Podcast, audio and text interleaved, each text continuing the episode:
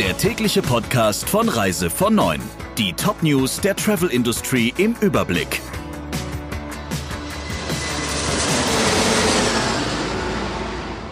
Mit Friederike Breyer. Einen schönen guten Morgen. Die Schlichtungsgespräche zwischen der Lufthansa und der Flugbegleitergewerkschaft UFO im Tarifkonflikt bleiben verfahren. Bislang gab es keine Einigung. Jetzt hat die UFO einen weiteren Streik angekündigt. Wann und in welchem Umfang er stattfinden soll, will die Gewerkschaft am Mittwoch bekannt geben. UFO unterliegt noch bis zum 2. Februar einer Friedenspflicht. In dem Tarifkonflikt hatte es bereits mehrere Arbeitsniederlegungen gegeben. Rund 2000 Flüge sind deshalb beim Lufthansa-Konzern ausgefallen.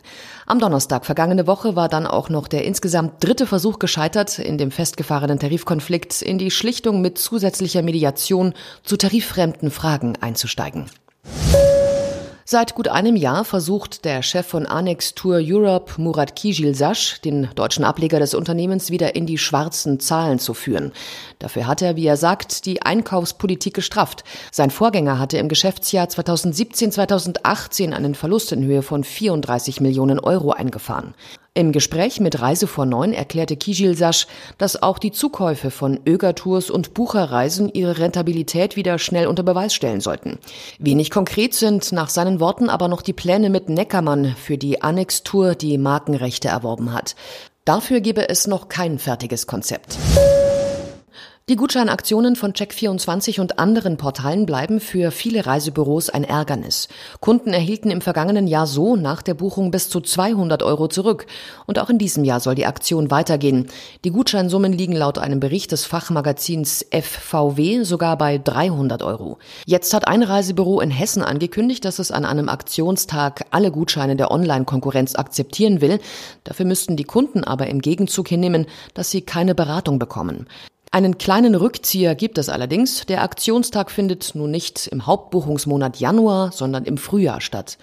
Diese Rückvergütungsaktionen bringen die Reisebüros immer wieder in die Bredouille, denn sie stehen vor der Frage mitmachen oder ignorieren. Feiern ja, aber nicht mehr so exzessiv. Die Regierung der Balearen hat eine Eilverordnung verabschiedet, mit der der Alkoholausschank unter anderem an der Playa del Palma, in Magaluf und in Ibizas Partyhochburg St. Antoni eingeschränkt wird. Das bedeutet, ab dem Sommer dürfen All-Inclusive-Hotels alkoholische Getränke nicht mehr in den Preis einbeziehen. Jedes Getränk muss einzeln abgerechnet werden. Schon länger wurde versucht, auf Mallorca und der Partyzone von Ibiza Alkoholexzesse von Touristen einzudämmen, bisher aber ohne Erfolg. Nach dem verheerenden Feuer kommt nun die Flut in Australien. Heftiger Regen hat den Bundesstaat Queensland im Nordosten des Landes überschwemmt. Orte wurden sogar von der Außenwelt abgeschnitten. Laut dem Amt für Wetterkunde ist in einigen Regionen die Niederschlagsmenge von drei Monaten gefallen, also 30 Zentimeter innerhalb von nur zwölf Stunden. Von den Überflutungen in Queensland sind auch die Touristengebiete Sunshine Coast, Gold Coast, Brisbane und das Hinterland betroffen. In den Bundesstaaten New South Wales und Victoria, die im Südosten liegen, wüten die verheerenden Buschbrände weiter. Dort hat es zwar geregnet, aber nicht genug, um die Feuer komplett zu löschen. Soweit unsere wichtigsten Meldungen. Ihnen wünsche ich jetzt einen guten Start in die Woche. Der Reise von Neuen Podcast in Kooperation mit Radio Tourism.